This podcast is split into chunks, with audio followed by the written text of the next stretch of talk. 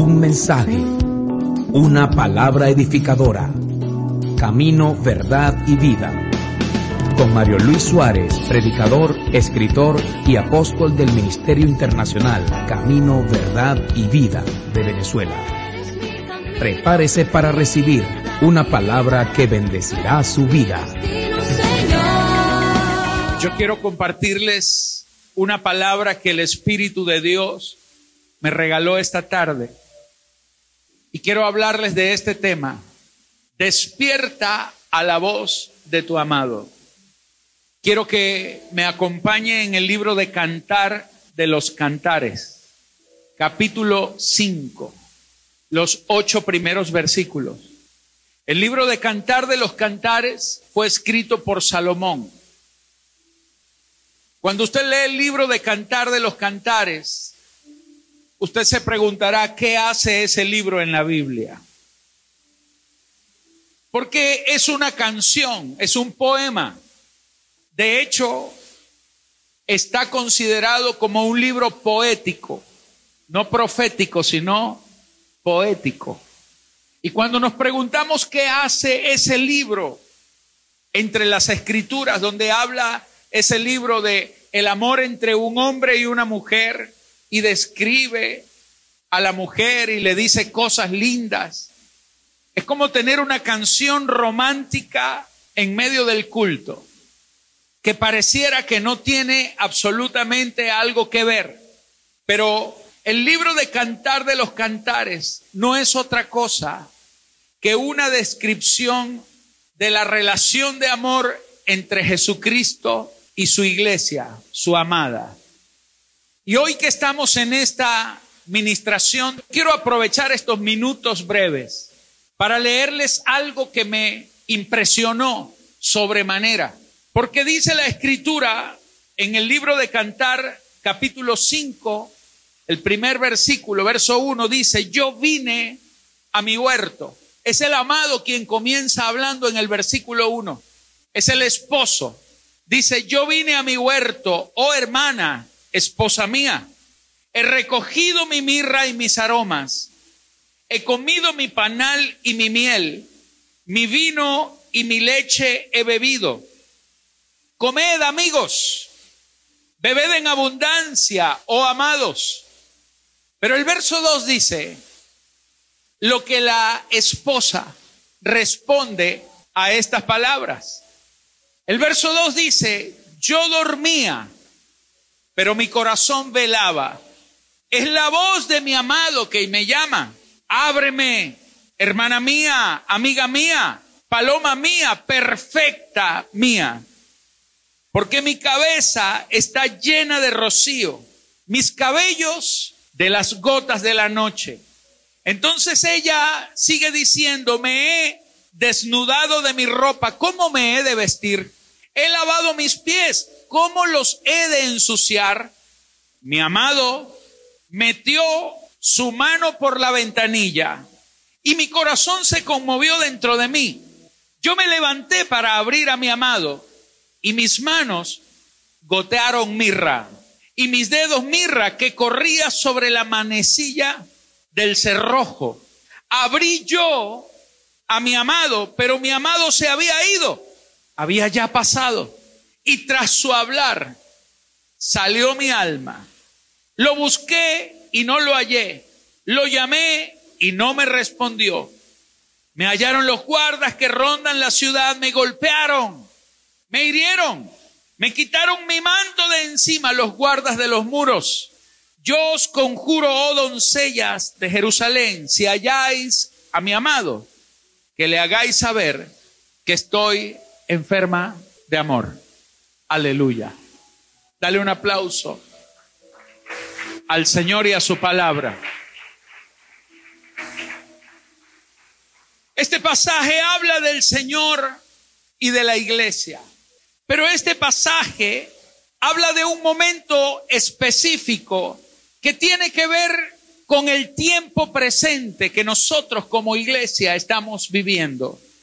El Señor habla de una iglesia que está dormida, pero ha ocurrido algo, ha ocurrido algo durante la noche y la amada que está dormida no se ha dado cuenta.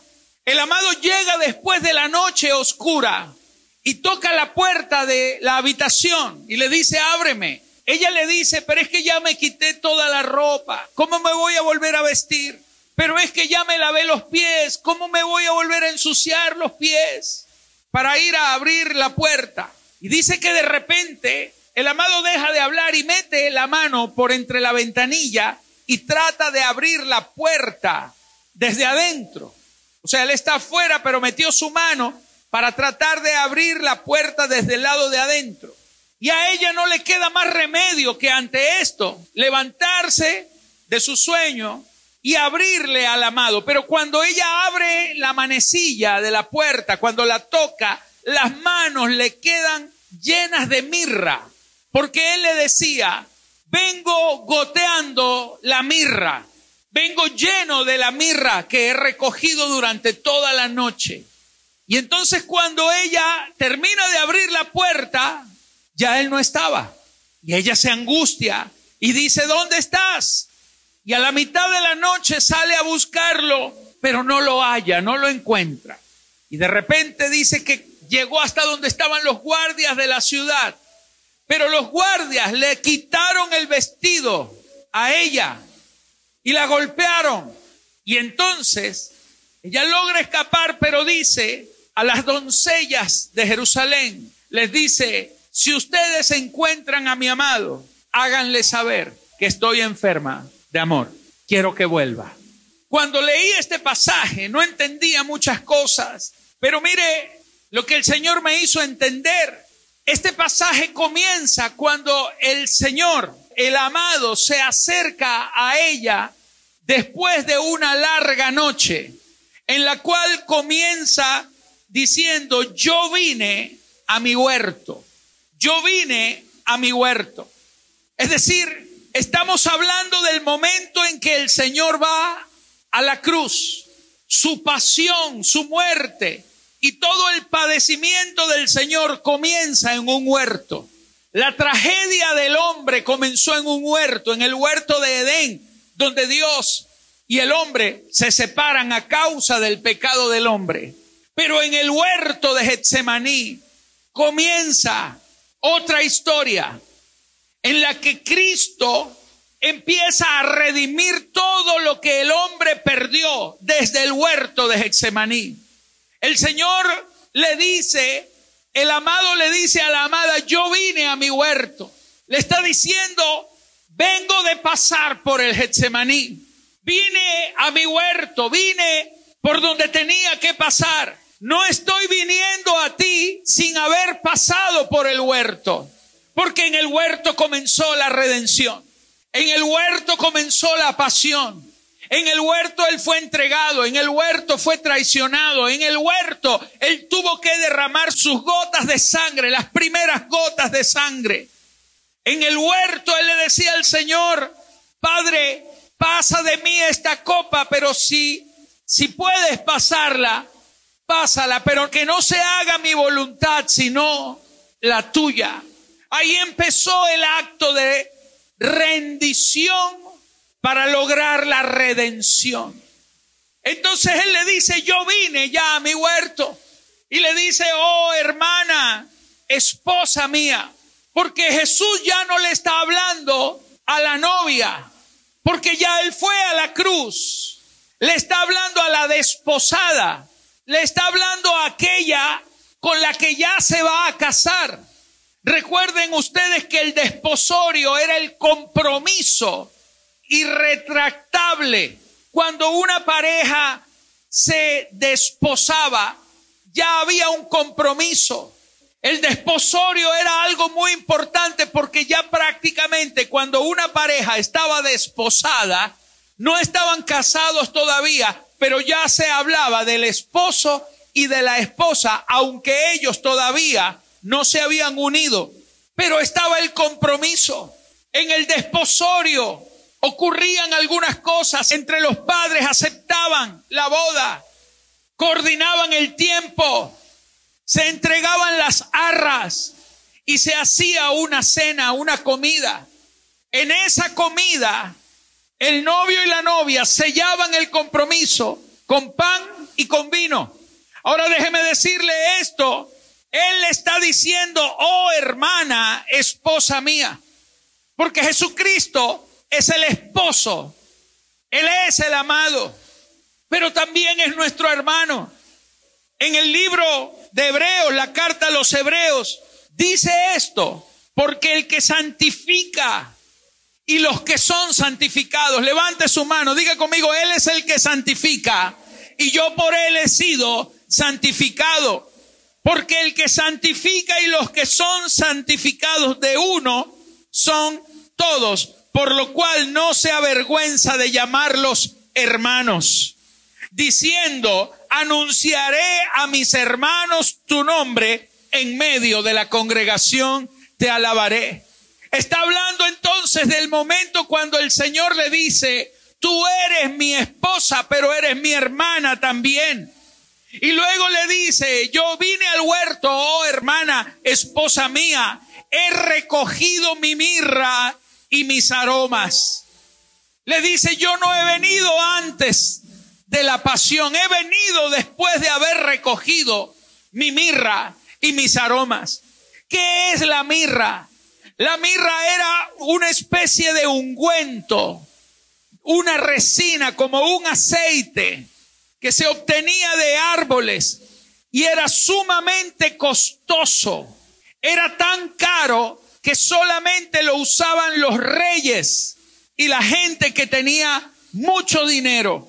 Un poquito de mirra era inaccesible para la gente común, pero la fragancia de la mirra era reconocida por todos, era un perfume muy, muy, muy costoso. La mirra la usaban los reyes, pero la mirra también tenía un sabor amargo, muy amargo. Por eso la mirra es considerada en la Biblia como la unción del Espíritu Santo que viene cuando nosotros estamos dispuestos a morir a nosotros mismos a someternos a nosotros, a negarnos a nosotros. El Señor le dice, he recogido mi mirra y mis aromas. Mis amados, la mirra, Jesús la comenzó a recoger desde su mismo nacimiento.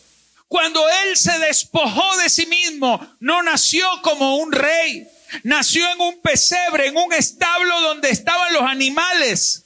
No quiso venir como alguien imponente, como un rey imponente. Él quiso primero empezar desde su nacimiento, haciéndose pobre, siendo rico, para que usted no viviera en pobreza y en miseria. Desde su nacimiento comenzó a recoger la mirra. Cuando nació, vieron unos magos del oriente la estrella. Duraron casi dos años para llegar hasta donde estaba él. Y cuando llegaron le ofrecieron sus presentes, oro, incienso y mirra. Desde el nacimiento recogió la mirra. Durante su ministerio recogió la mirra. Hoy estábamos cantando diciéndole, hoy perfumamos tu trono. ¿Por qué? Porque Hubo una mujer llamada María, hermana de Lázaro, que dice la Biblia que cuando estaban allí en una cena, ella se acercó con un frasco de alabastro, lo partió, lo rompió y derramó perfume de nardo puro que llenó toda la habitación. A ella la criticaron, pero él dijo, déjenla tranquila, déjenla quieta, porque esto que ella ha hecho será recordado por siempre, porque ella está preparando mi cuerpo para la sepultura. Él estaba recogiendo la mirra. La mirra la recogió en el momento de su muerte y antes de su resurrección. Porque la Biblia dice que después que su cuerpo fue bajado del madero, vino un hombre llamado Nicodemo y se acercó al sepulcro y dice que llevó 100 libras, 100 libras de mirra. ¿Tú te imaginas 50 kilos de mirra que un pequeño gramo costaba una fortuna? Y se cumplió la profecía que dice nació entre los pobres, pero fue sepultado entre los ricos. Y ninguno de sus huesos fue partido. Él estaba diciendo, vengo del huerto, vengo de la cruz, pero ya recogí mi mirra, ya recolecté la mirra, he terminado la obra por ti, es lo que le está diciendo a la amada. Después le dice, he recogido mi mirra y mis aromas, he comido mi panal y mi miel. Le está diciendo a la esposa, a la novia, quiero que recuerdes establecí un nuevo pacto porque ya he comido mi panal y mi miel. Porque en la última cena del Señor celebraron la cena pascual.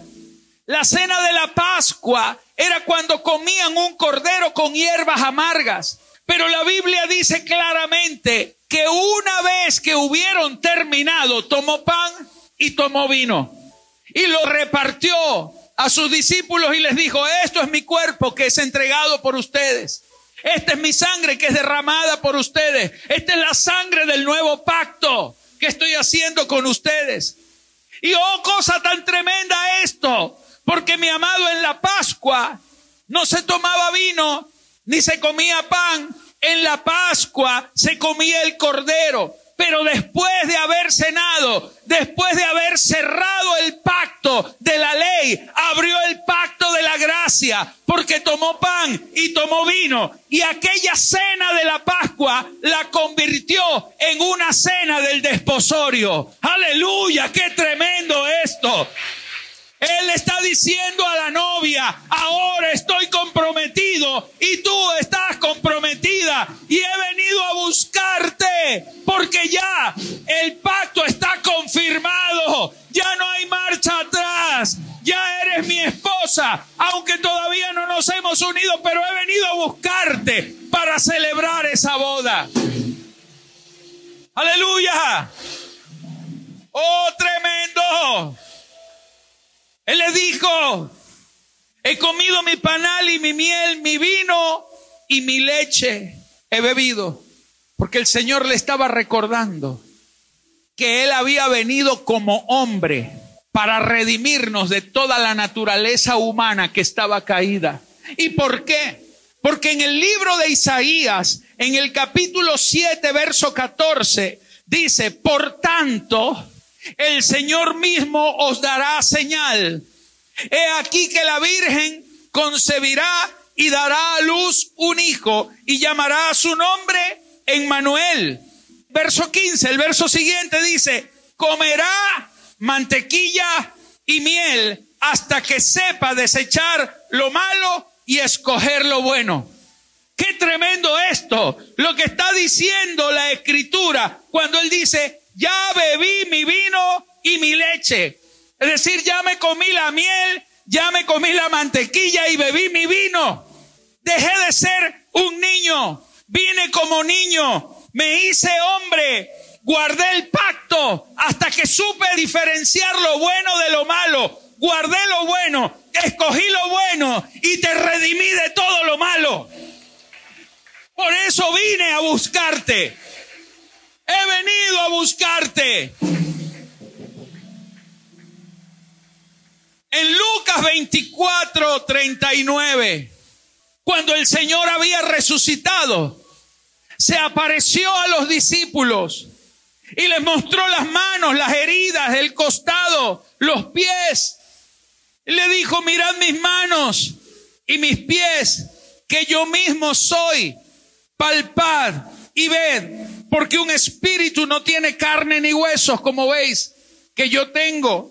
Y diciendo esto, les mostró las manos y los pies, verso 41, y como todavía ellos de gozo no lo creían y estaban maravillados, les dijo, ¿tenéis aquí algo de comer? Entonces le dieron parte de un pez asado y un panal de miel.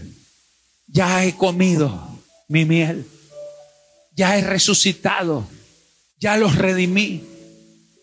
Entonces dice, comed amigos, bebed en abundancia, oh amados, porque estas mismas palabras las dijo en la última cena cuando tomó el pan y dijo, tomad y comed. Salomón sin saberlo profetizaba lo que Jesús iba a decir y lo que hoy mismo vamos a recordar. Tomad y comed, porque todo esto sucedió. Todo esto sucedió. Ahora escuche esto. Allí en el huerto, el Señor dijo, pasa de mí esta copa. Porque ya el Señor también tomó su vino. Para que usted no tenga que tomar esa misma copa. Él ya la tomó. Ahora esto es solo el verso 1. Pero ¿qué sucede en el versículo 2? Que después que el Señor fue a la cruz, después que el Señor pasó, pagó el precio, redimió, hecho hombre ahora, es vuelto hijo de Dios, es coronado, está a punto de celebrar la boda, ya está comprometido, hizo el nuevo pacto. Él viene luego de esa noche oscura, viene vivo, destilando la mirra, destilando la mirra, y viene a buscar a su amada, pero la encuentra durmiendo, indiferente, distraída. Y entonces ella dice, yo dormía, pero mi corazón velaba. Algo así como cuando en el Hexemaní el Señor le dijo a sus discípulos, velad y orad conmigo, velad conmigo, porque esa era la hora más dura del Señor. Y lo único que les pedía era que oraran, que estuvieran velando. Y él oraba, lloraba, clamaba. Él decía, pasa de mí esta copa. Pero cuando terminó, volvió a los discípulos y cómo los halló? Exactamente como dice Salomón. Encontró a los discípulos dormidos y él les dijo, no pudieron velar ni siquiera una sola hora conmigo.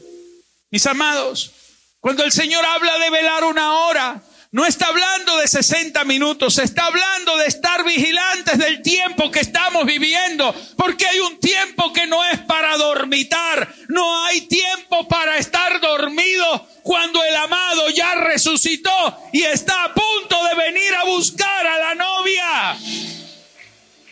Tremendo.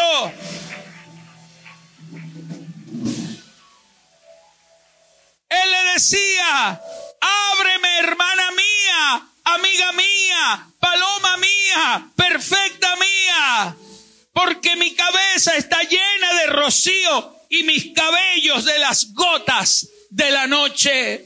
El Señor todavía le estaba diciendo, vengo destilando las gotas de sudor de sangre del Hexemaní. Solo necesito que me abras y me dejes entrar.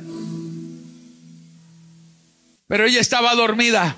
Ella le decía, ay Señor, ya me desvestí, ya me lavé los pies. ¿Cómo me voy a volver a ensuciar otra vez los pies? Porque la novia estaba desvestida y descalza.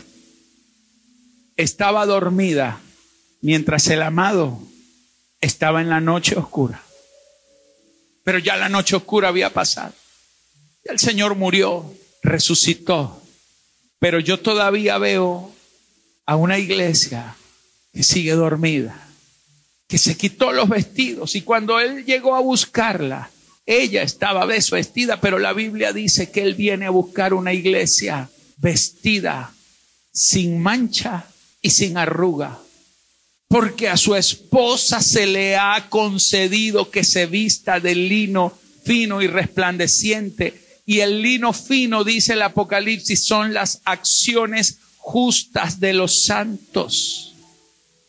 Pero una iglesia que está despojada de sus vestidos es una iglesia que se despojó de las acciones justas.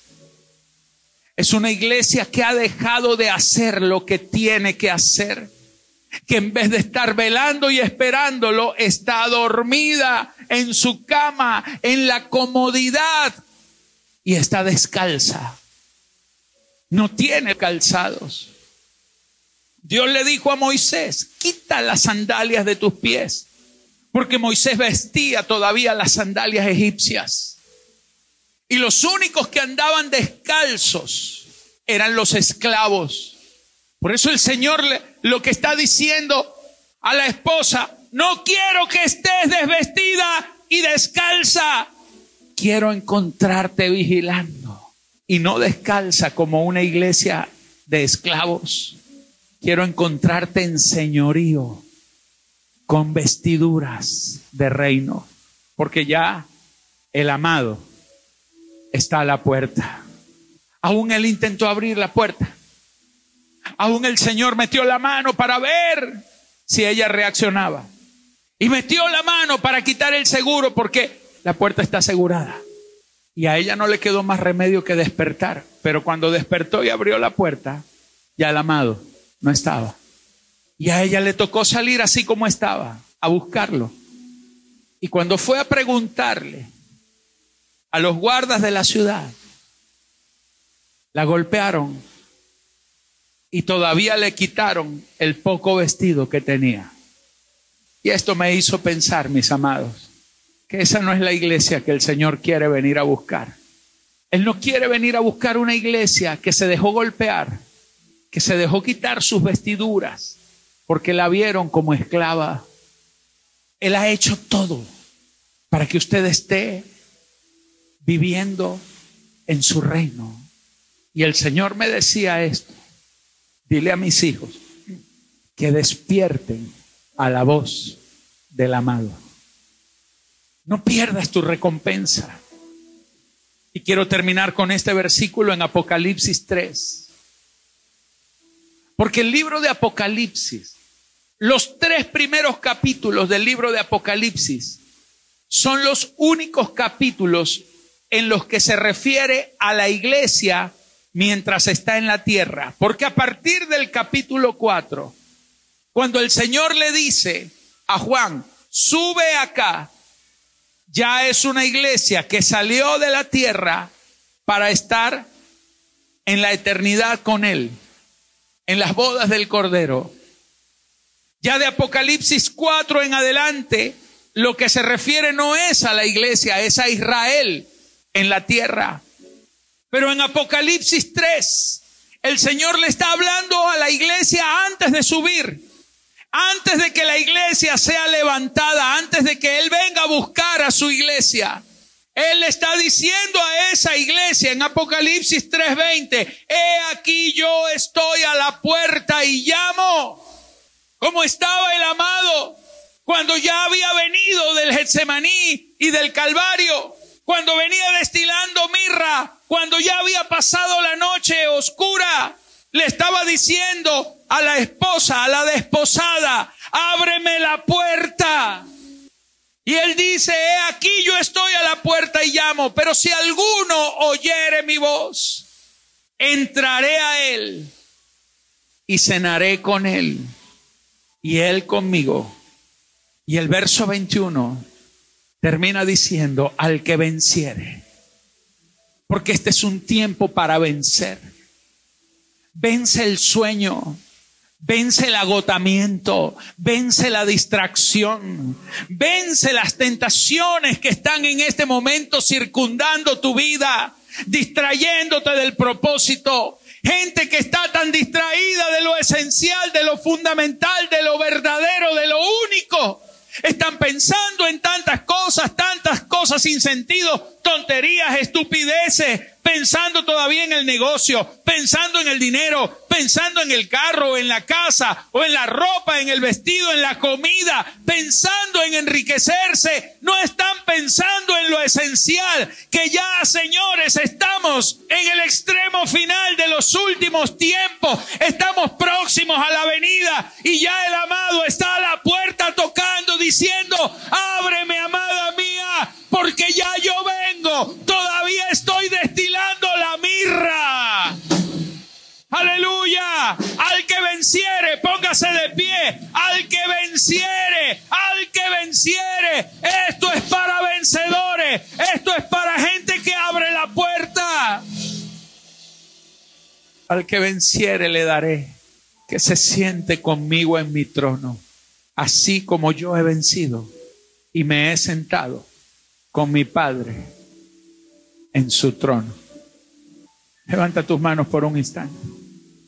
Despierta a la voz de tu amado. Jóvenes, despierten a la voz del amado.